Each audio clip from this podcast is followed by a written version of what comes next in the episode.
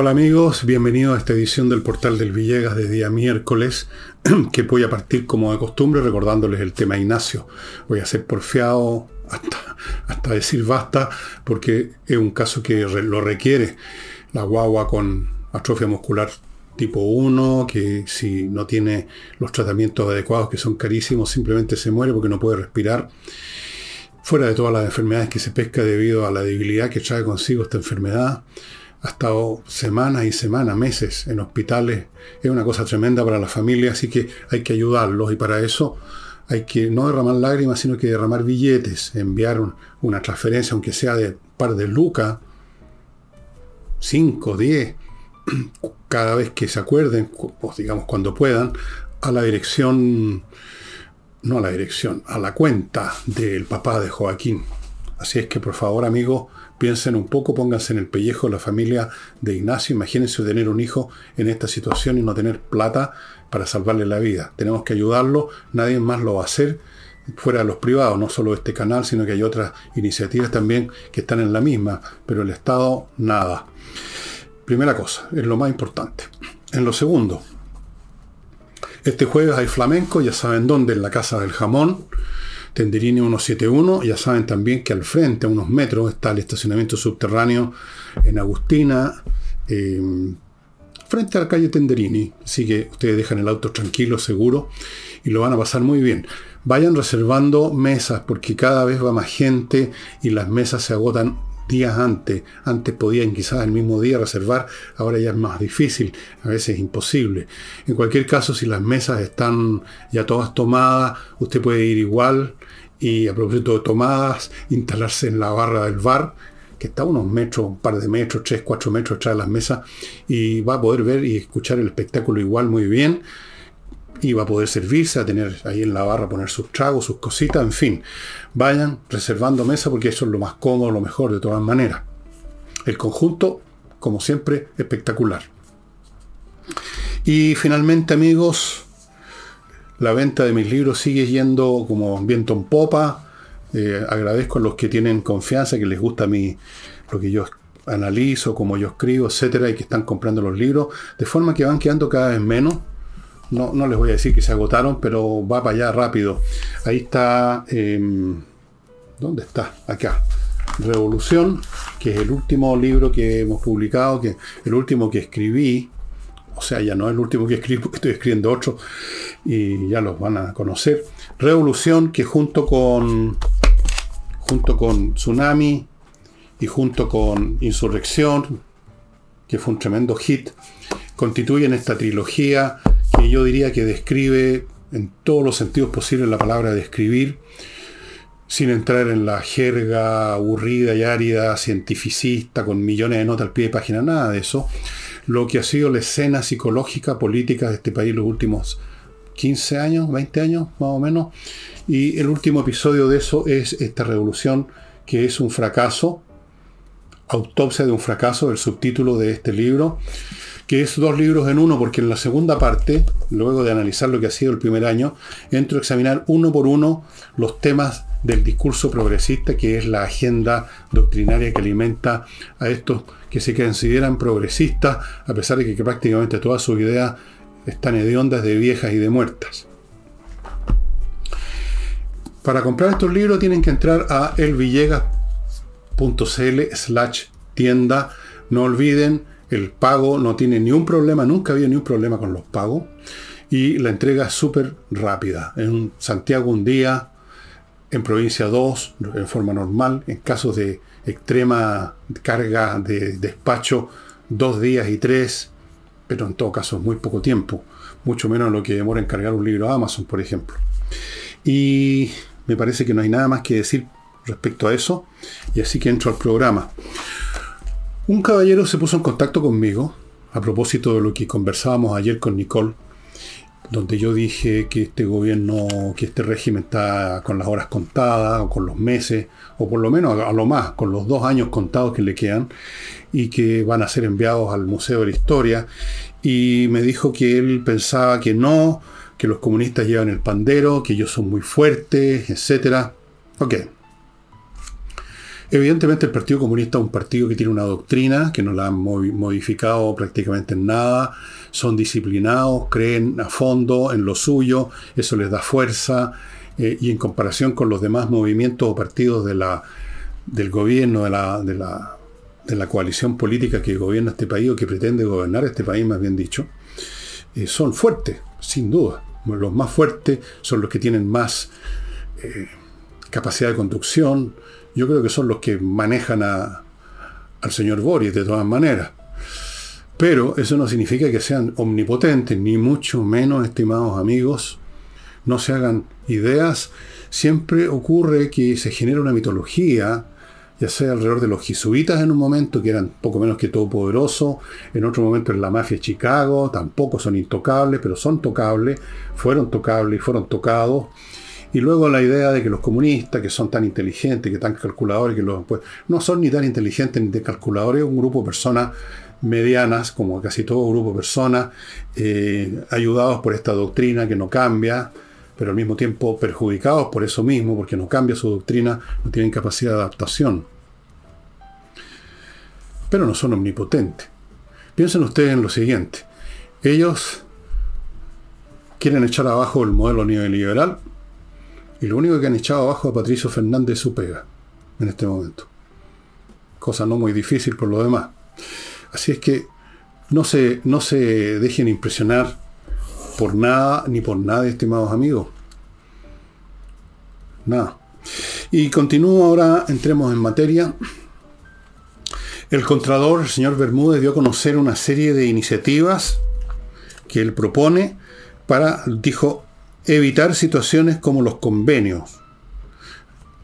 Ya cual, lo cual ya en cierta forma una distorsión, porque no se trata de situaciones, casos, individuos, hechos así puntuales dentro de una maquinaria normal. Es un sistema. Pero en fin, sigamos. Y hizo una serie de proposiciones, son como ocho, algunas dice él para llevarlas a cabo en el corto plazo, otras en el mediano plazo y otras en el largo plazo. Dicho sea de paso, hasta el momento se han recibido 172 denuncias por eh, el tema de la corrupción. O sea que aquí no hay situaciones como si fueran 2, 3, 4, 5. 172 hasta ahora denuncias. Pueden haber probablemente muchas más, miles yo creo. Ahora, voy a examinar un par de cosas nomás de las que dijo, porque ustedes si quieren ver más detalles, para eso está la prensa.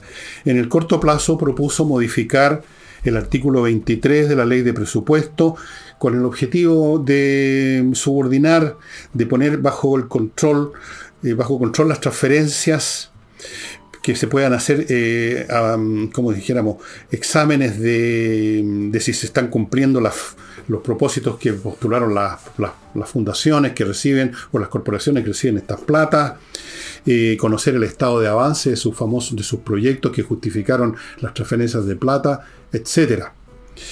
Y otro, otro elemento corto plazo, un instructivo para que el Ministerio de Hacienda asegure que los recursos sean destinados efectivamente al objetivo eh, proclamado por la fundación o la corporación. Y otro elemento que mencionó es que haya una rendición de cuentas ante Contraloría, etc. Y luego vienen otras medidas a mediano, a largo plazo, etc. Yo creo que esto es profundamente erróneo. Y quiero recordarles a ustedes que el señor Bermúdez y la Contraloría hace unos días atrás, una semana atrás, algo así, dijeron se acabó este asunto, no más transferencias de plata a fundaciones y al otro día o al día subsiguiente se echaron para atrás, no sé qué presiones habrá recibido el señor Bermúdez, pero presiones tiene que haber recibido. Y entonces ha salido con esto que no sirve para nada. Todo esto, todas estas disposiciones, no hacen más que agregar una montaña de disposiciones adicionales que nadie garantiza que se puedan cumplir porque son disposiciones o mecanismos de evaluación o de control que no son ejercidos por una inteligencia artificial, por el Estado convertido en un ente pensante por su cuenta, sino que son ejercidos todas estas maniobras, todas estas acciones, todas estas evaluaciones, todos estos controles que se adjudican a la Contraloría o al Ministerio de Hacienda o a la Dirección de Presupuesto, no existe la Dirección de Presupuesto como un ente pensante por sí mismo ni el Ministerio de Hacienda. Son, hay personas que están dentro de eso y que ejercen dentro de esas organizaciones y esas personas resulta que son miembros del mismo pool del gobierno, pues. Entonces, ¿qué garantiza que ninguna de estas cosas que propone el señor Bermúdez fuera a llevarse a cabo si eventualmente son aprobadas, son puestas en acción, son aceptadas?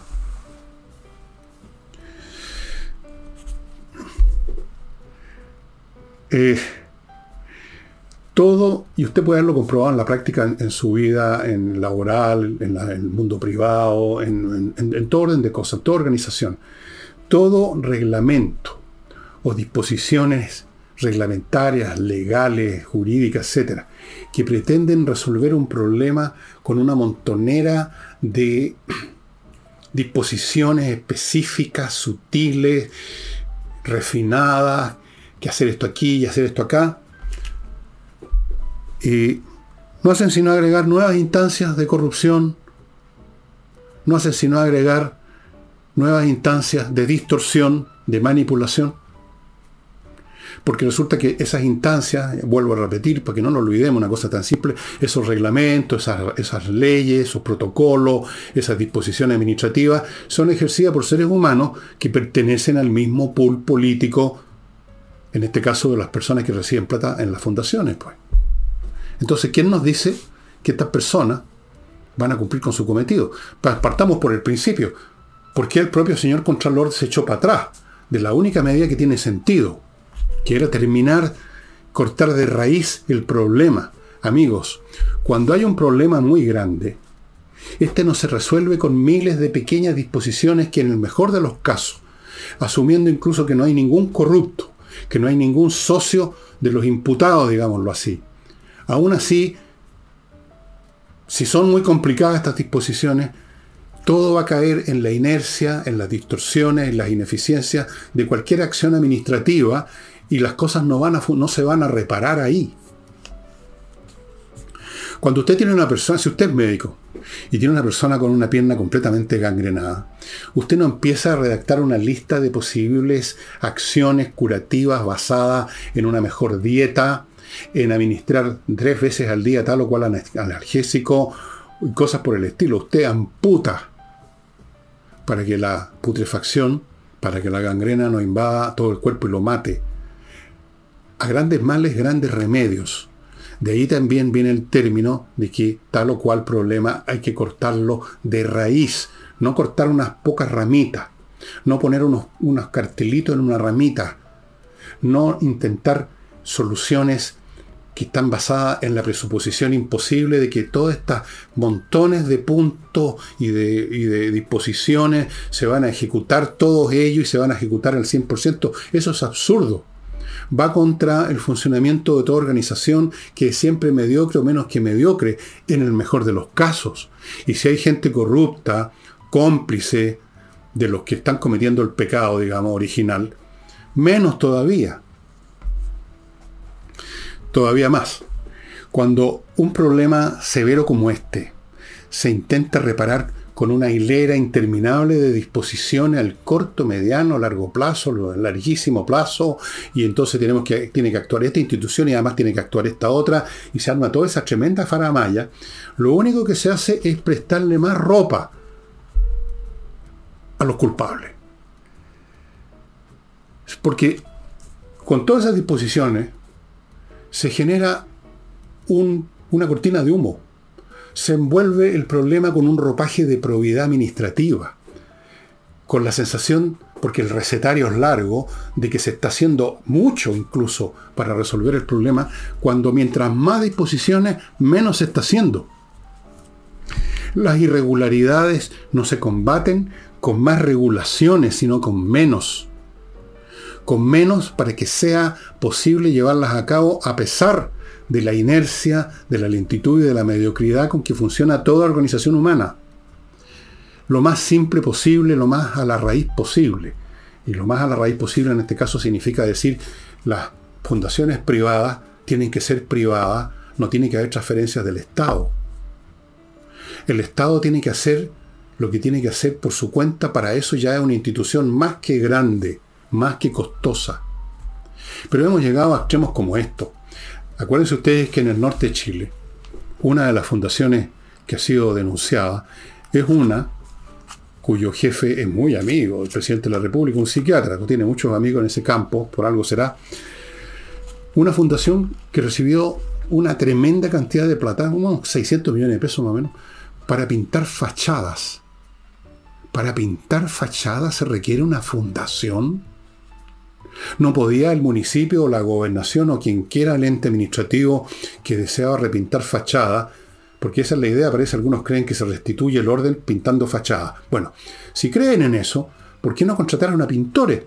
Hay, hay montones de empresas que usted encuentra en Google con pintores.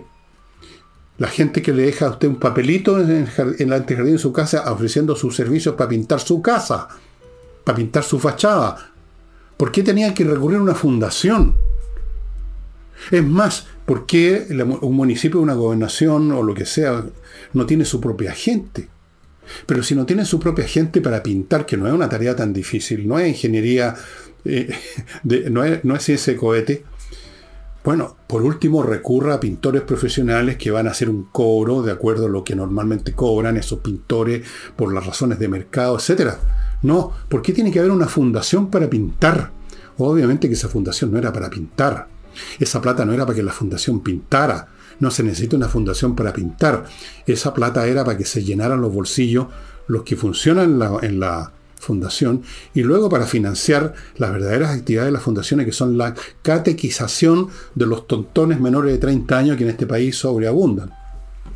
Porque están tratando de crear la revolución por medio del mecanismo de concientizar, como se dice, como dicen ellos, y yo digo adoctrinar o idiotizar a la mayor cantidad posible de gente. Es la fórmula de Gramsci, finalmente. Entonces viene este señor Bermuda y nos sale con todas estas proposiciones que son francamente inútiles, que nunca van a ser implementadas, que nunca se va a intentar siquiera implementarlas, y que si acaso se llegan a implementar por milagro, se van a implementar a medias como todo lo que hace el Estado, y por lo tanto el cáncer o la gangrena va a continuar. Bueno, déjenme pasar, estimados amigos, a mi primer bloque, que lo inicio con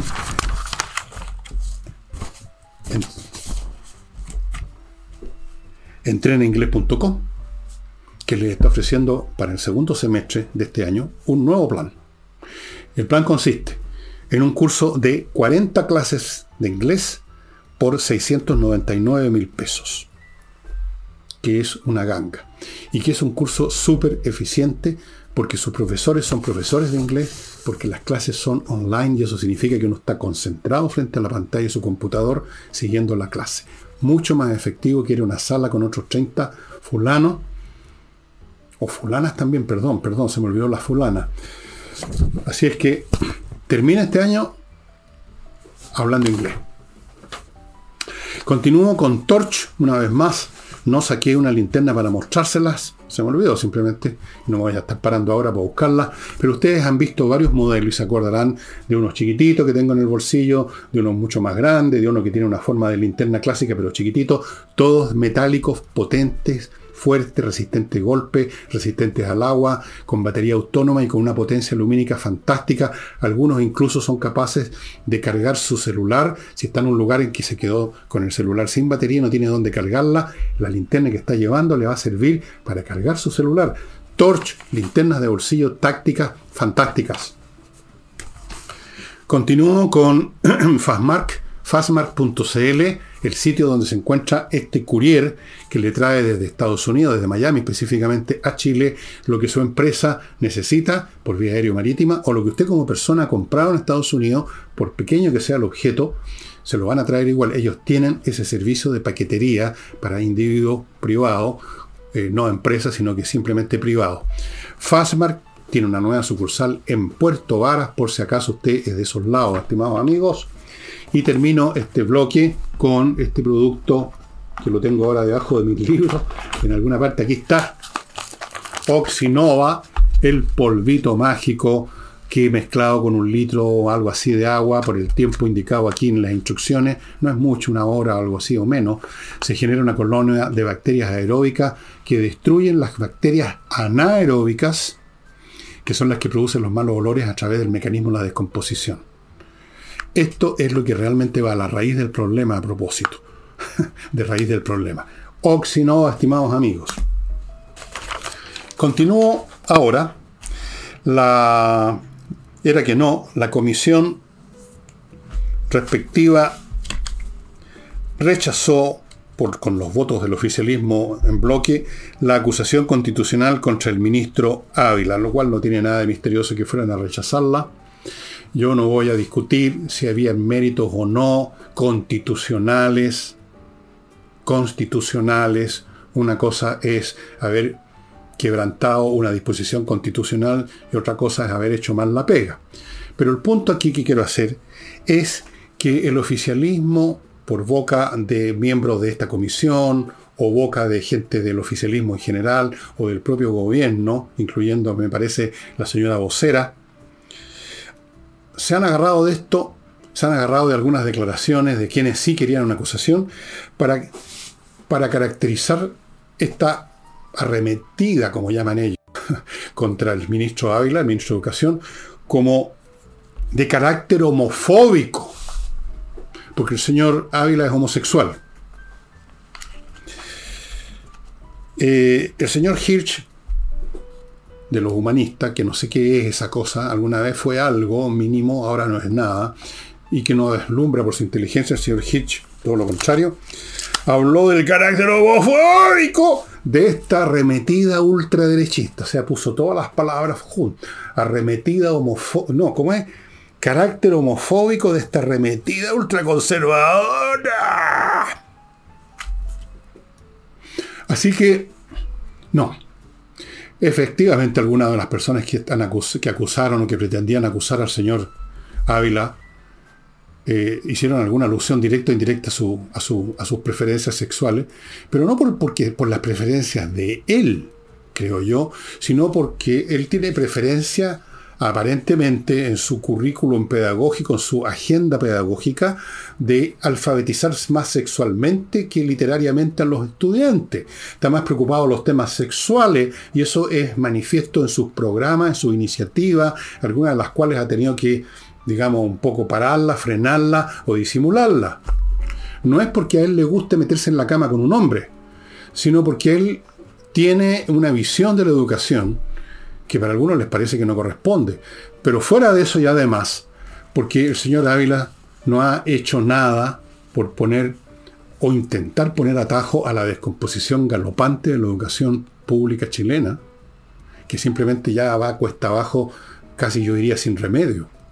No ha habido ninguna agenda, salvo con temas sexuales, repito. Por eso se mencionó el tema, me parece a mí. A mí me importa, yo creo que a nadie le interesa con quién se mete cada quien cada cual con su gusto. La cosa que cuando esto, este gusto se puede convertir, o se sospecha que se convirtió, o se teme que se puede convertir en algo que alimenta la agenda profesional de la persona, ahí ya estamos entrando en un terreno distinto. Eso no es ser homofóbico y esto no tiene que ver con una arremetida de, la de los ultraconservadores, porque en esto están metidos, en esta llamada arremetida por este genio resplandeciente que es Hirsch, están metidos miles, millones de padres y apoderados que no son necesariamente ultraconservadores. Claro, para el señor Hirsch y otros de su pelaje, todo lo que no sea progresista, tal como ellos lo interpretan el progresismo, que en el fondo es el regresismo, todo lo que se opone a eso, todo lo que pone dudas siquiera sobre eso, es ultraderechista, ultraconservador, fascista, etc. Porque así son de inteligentes. Entonces están desviando la atención y resulta que la, legítima preocupación de los padres y apoderados por la pésima gestión del señor o la cero gestión del señor Ávila en lo que corresponde a los programas pedagógicos, a poner orden, a normalizar la vida educativa de los chilenos, todo eso ahora se convierte en un tema de homofobia. Qué fácil, ¿eh? Qué penca ese facilismo. Cómo emplean una y otra vez los mismos clichés, los mismos clichés, ni siquiera tienen capacidad para inventar alguna acusación nueva, siempre es lo mismo. O usted es homofóbico, o usted es fascista, o las dos cosas. No salen de ahí. Bueno, en todo caso les voy a decir que yo creo que en todas maneras da lo mismo, porque salga o no salga acusado el señor ministro, porque esto va a la sala de todas maneras, no, no va a cambiar nada. La educación chilena no la cambiaría aquí ni Barros Arana, ni Andrés Bello, que fuera ministro de Educación, cambia esta situación, porque la educación es un fenómeno colectivo que tiene que ver con la naturaleza mental que tienen ahora la, gran mayoría de los estudiantes, sus propios padres, de muchos de ellos, las visiones que tienen los educandos, los profesores, eh, en fin, el colegio de profesores. ¿Quién puede cambiar eso? ¿Puede un individuo cambiar eso? Contra esta oleada de imbecilidad pedagógica, por no decir perversión pedagógica, ¿lo podría cambiar otra persona? ¿Y quién sería, esa persona? Desde luego no sería ni Barro Arana, ni Diego, ni, Andrés Bello sería otro del mismo pool, porque los ministros los, nombra el señor presidente de la República, que ahora está paseando por España. Bueno, da lo mismo. Eh, a propósito, no sé si ustedes se habrán informado que una empresa china, para variar, llegó a Argentina y ya están listos el próximo año en asociación con una empresa argentina para empezar a producir 50.000 toneladas de litio. Próximo año. Mientras aquí se sigue viendo cómo va a ser esa empresa del litio. En Argentina y en otras partes ya están produciendo litio porque saben perfectamente lo que aquí parece que no saben, que el litio tiene los días contados.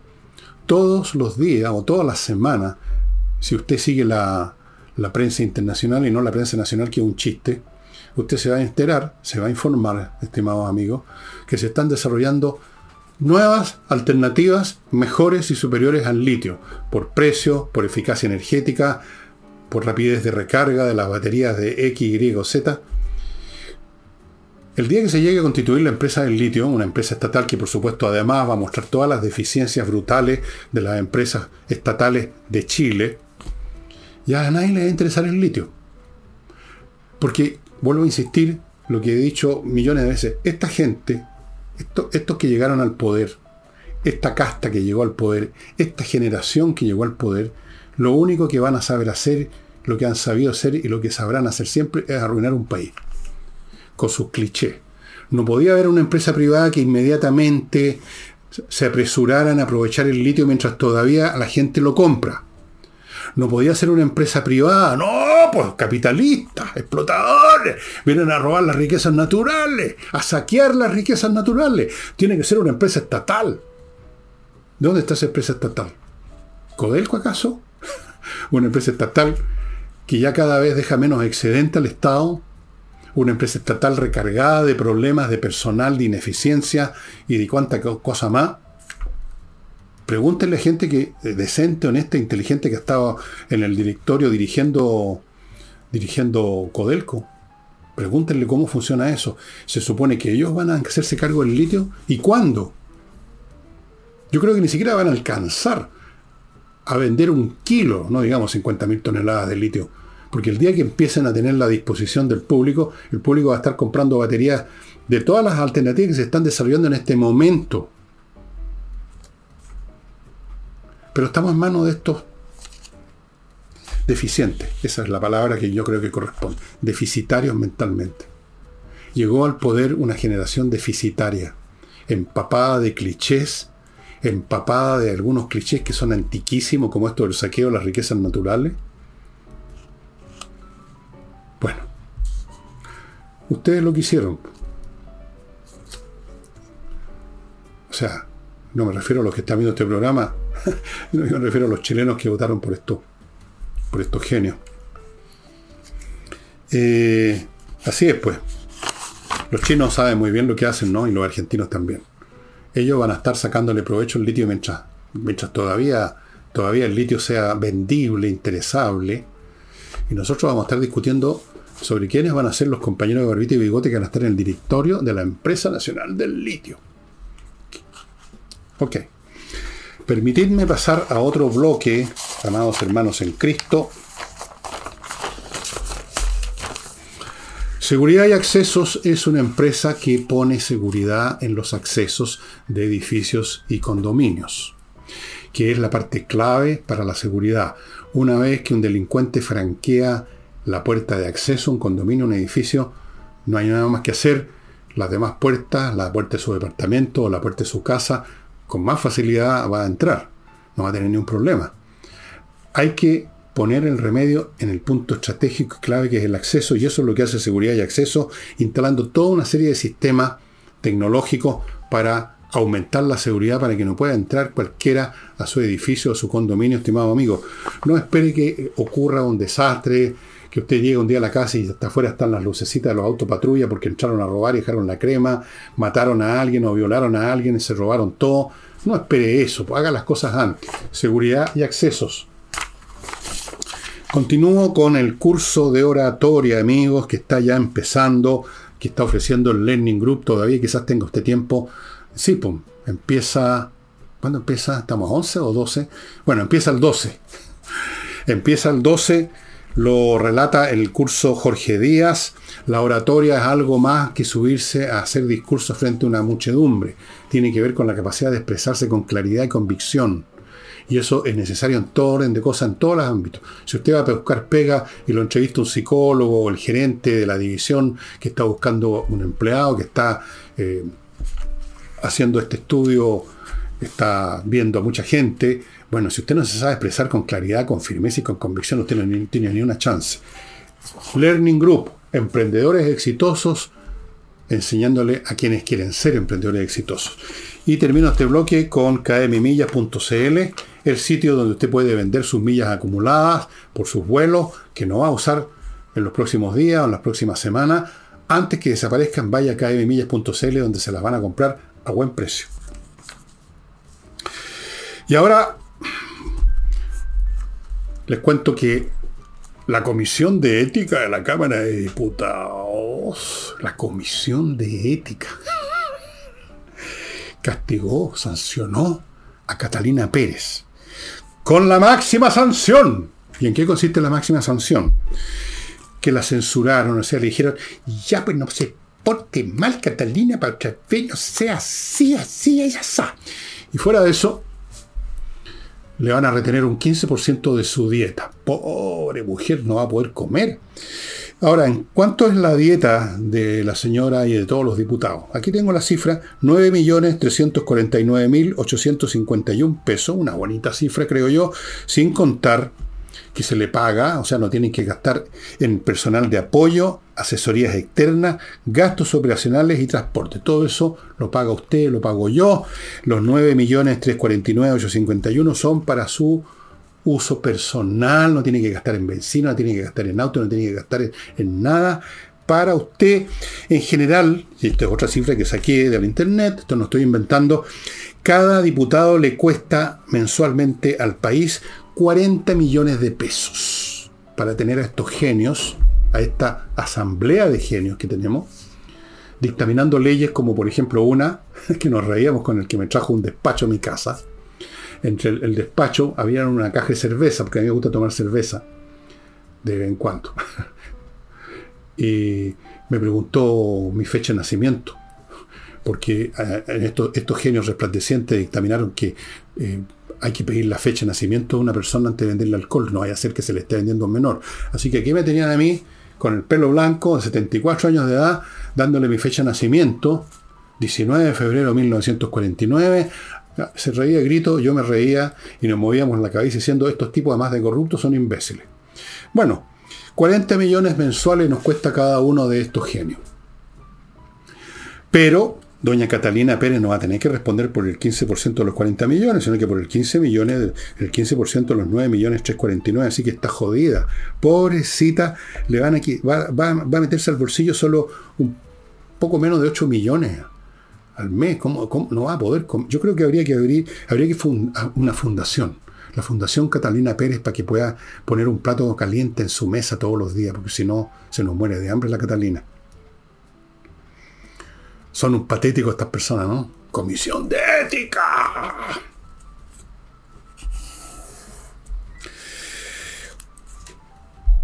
Hoy en la tarde, no sé si en el hoy mío o en el hoy de ustedes, pero entre hoy y mañana, digamos, creo que en este momento, hoy, mientras estoy grabando, se inició la, la votación en particular del proyecto de reforma previsional del gobierno en la Comisión de Trabajo de la Cámara. Ahí se está discutiendo punto por punto. Después, esta es la primera instancia en los proyectos. Según Mario Marcel, el ex economista convertido ahora en spin doctor, como dicen los norteamericanos del régimen, lo digo fino porque podría decir payaso, pero voy a decir spin doctor mejor que suena mejor. Usted a lo mejor no sabe lo significa spin doctor, a qué se refieren los gringos, así que dejémoslo ahí. El spin doctor del régimen dijo que, bueno, que tiene que haber un 6% adicional en las cotizaciones para financiar esto que en general llaman el gasto social, las cotizaciones para la gente que está con problemas, que no le alcanza la cotización normal, o sea, el amor universal convertido en un 6%.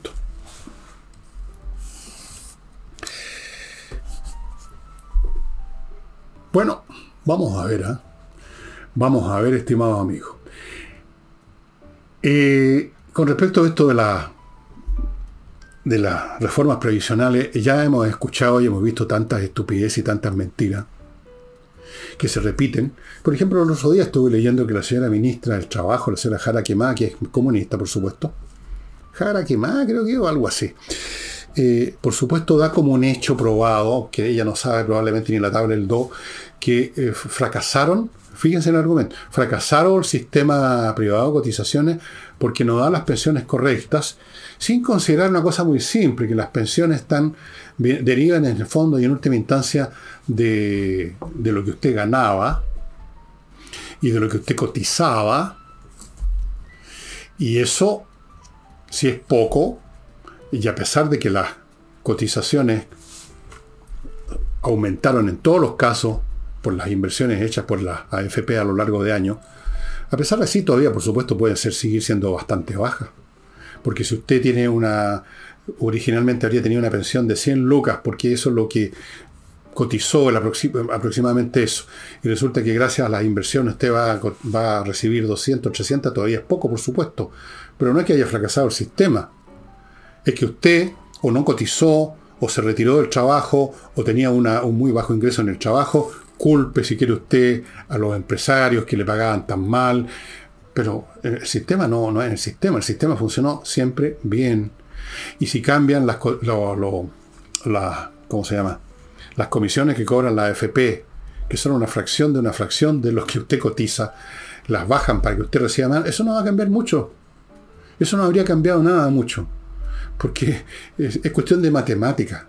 Es una cuestión, es una certeza matemática. Si usted hace el ejercicio de imaginar cualquier cantidad y luego ponerla con un interés determinado compuesto a lo largo del tiempo, y luego descuenta en algún momento las comisiones, usted se da cuenta que es, es, bastante irrelevante en comparación con el aumento de la cotización misma debida a las inversiones. Todo eso, de todo eso la ministra del Trabajo nada menos no tiene idea, porque yo creo que si yo le hago una prueba de matemática con regla hecha simple, como lo pasaría con todo su sector, no sabría resolverlo. De seguro que no, no tiene idea. Y el señor Marcel, que supongo que sabe siquiera aritmética, como se convirtió en el spin doctor del régimen, no, no le interesa.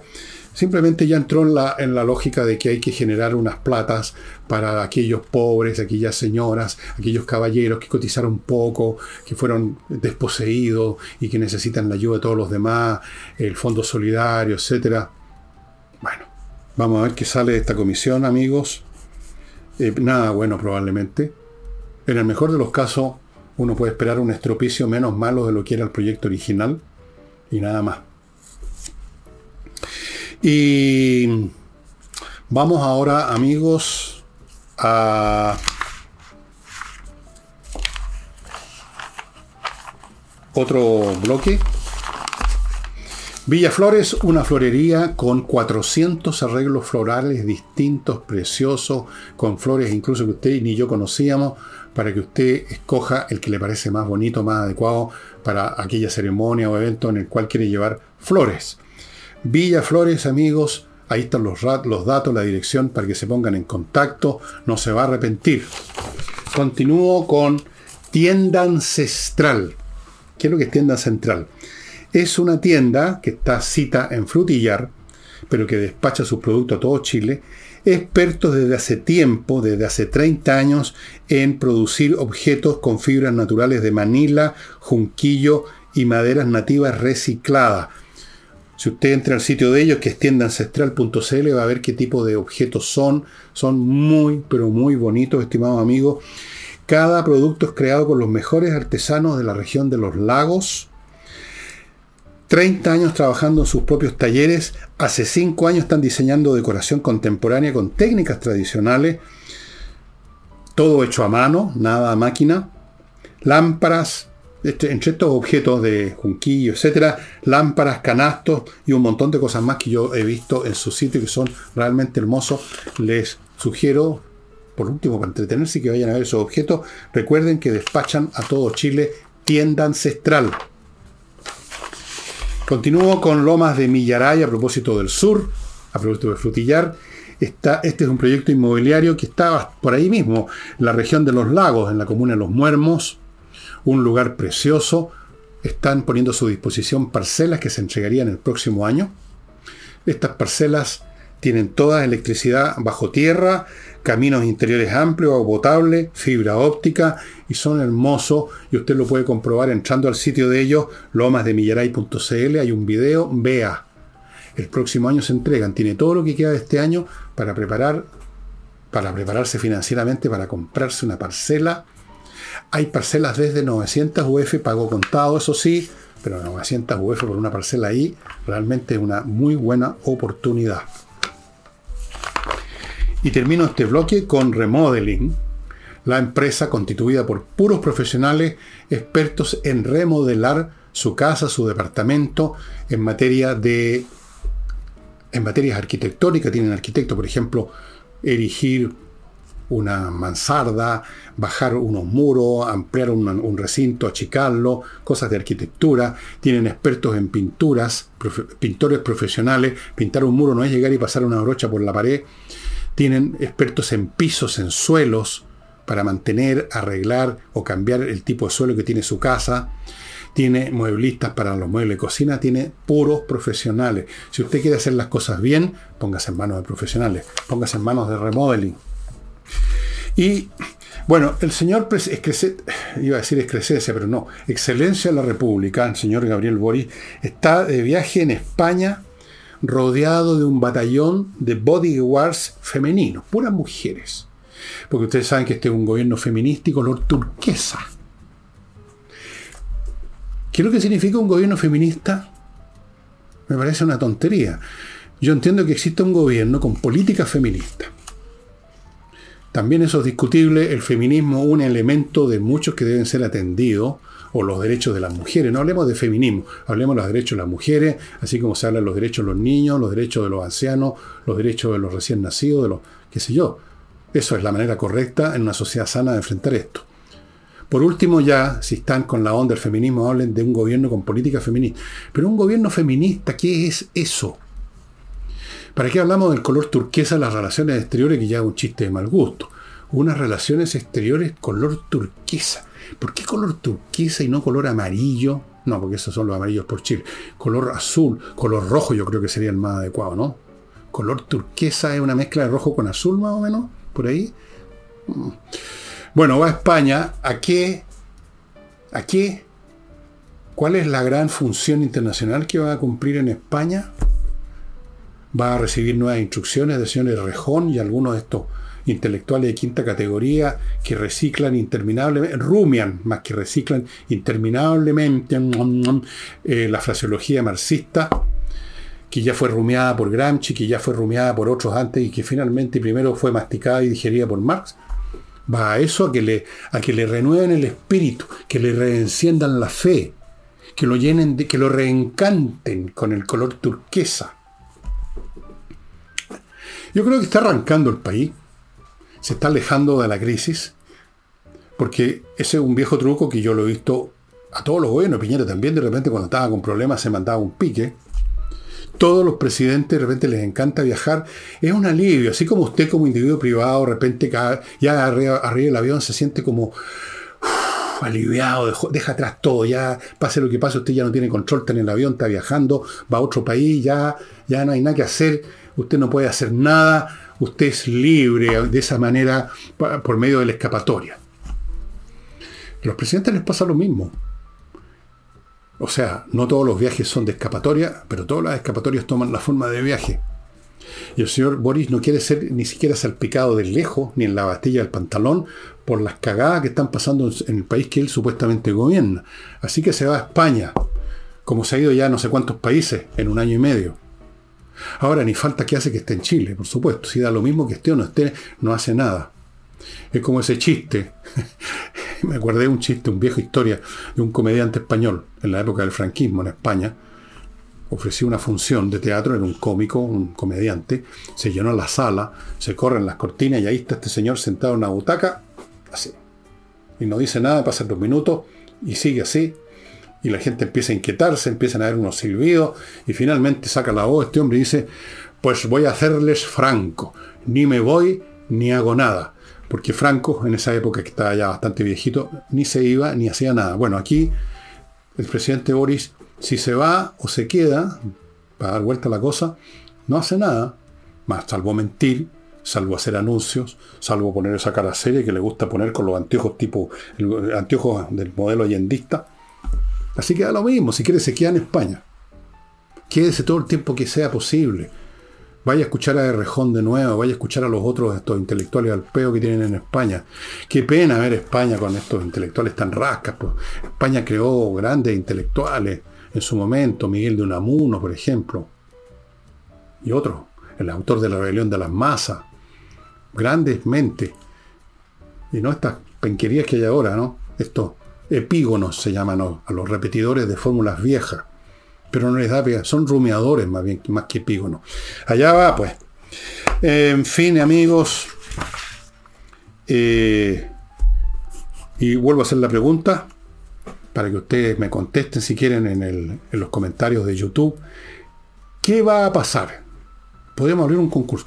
¿De qué naturaleza va a ser la próxima crisis que no va a tomar más de una semana o dos de este gobierno? ¿Por dónde va a saltar la liebre ahora? Hagamos un sorteo. El que le chunta, yo le regalo un libro de revolución firmado, dedicado, perfumado, todo lo que quieran.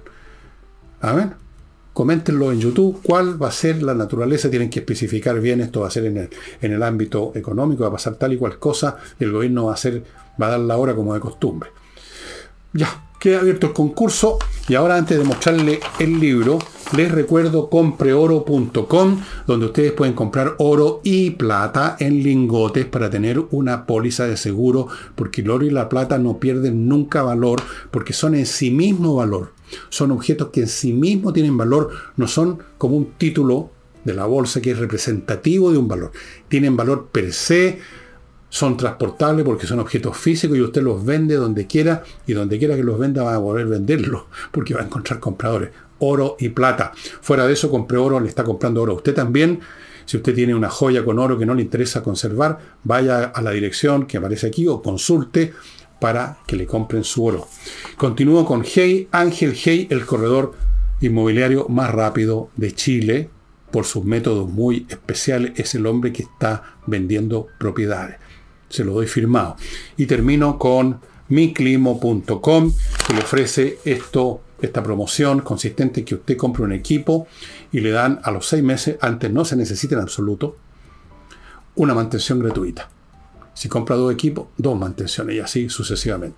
Pero con o sin mantención gratuita, créanme que es la mejor climatización del mundo la que está ofreciendo y por eso que ha ganado dos premios internacionales cuando hubo eh, certámenes sobre esta materia. El libro que les voy a mostrar tiene que ver con libros que les he mostrado antes, con lo que hablé el sábado del colapso. Los que vieron el programa se recordarán. A propósito de eso, les mostré en esa oportunidad un libro que se llama precisamente Colapso, de Jared Diamond. Después les he mostrado un libro de Stefan Zweig sobre cómo él vivió el colapso de la monarquía austrohúngara, en Memorias de ayer, eh, se los mostré ayer, me parece, no, antes ayer se los mostré, y ahora les muestro otro libro que tiene que ver con eso, que tiene que ver con una persona de alto nivel, de la nobleza francesa, que le tocó vivir la revolución. Pero antes de eso, con qué ceguera se acercaron al abismo y el título del libro es Danzando hacia el precipicio. Este libro es de Caroline Moorhead y habla de la vida de Lucie de la Tour du Pont, que fue un testigo de toda una época. Lucie de la Tour de Pan era un miembro, de, como digamos, de los altos, de altos estratos de la sociedad francesa, una mujer inteligente que escribió sus propias memorias, dicho sea de paso que también las tengo, pero estas no son las memorias de ella, esta es una biografía, no una autobiografía, es un libro escrito por Caroline Murhat, que es una excelente historiadora, bastante joven, por lo menos la foto que aparece aquí, y bastante buena moza también, pero a lo mejor esta foto es de hace 40 años, no sé, me da lo mismo, muy buena escritora, ver cómo los sectores que están al borde del abismo, en vez de tomar remedios, en vez de intentar siquiera tomar remedio, cierran los ojos y danzan al precipicio. O sea, no quieren ver, quieren que los días sigan iguales y siguen bailando y siguen bailando y siguen bailando hasta que se derrumban, o por lo menos se les derrumbaron sus cabezas a muchos de ellos, a no a la Madame Lucie de la Tour de Pont, porque si no, no habría podido escribir la autobiografía, por supuesto. Sin cabeza es muy difícil escribir con cabeza también, les advierto. Es un libro muy entretenido, verifiqué que está en Amazon, con la, con la vida de la Lucy. En este fondo ustedes van a estar viendo la vida de esa, de esa casta noble que se precipitaba al abismo, cómo funcionaban estas personas, cómo funcionaba la gente que vivía en la corte, se movía en la corte de Luis XVI, cómo funcionaba la sociedad francesa, cómo se nos amaban tremendas nubes y ellos seguían con los ojos cerrados acercándose más y más al abismo. Aquí tiene muy buenas críticas, por ejemplo, en la revista El Economista, que es una revista muy prestigiada, dice,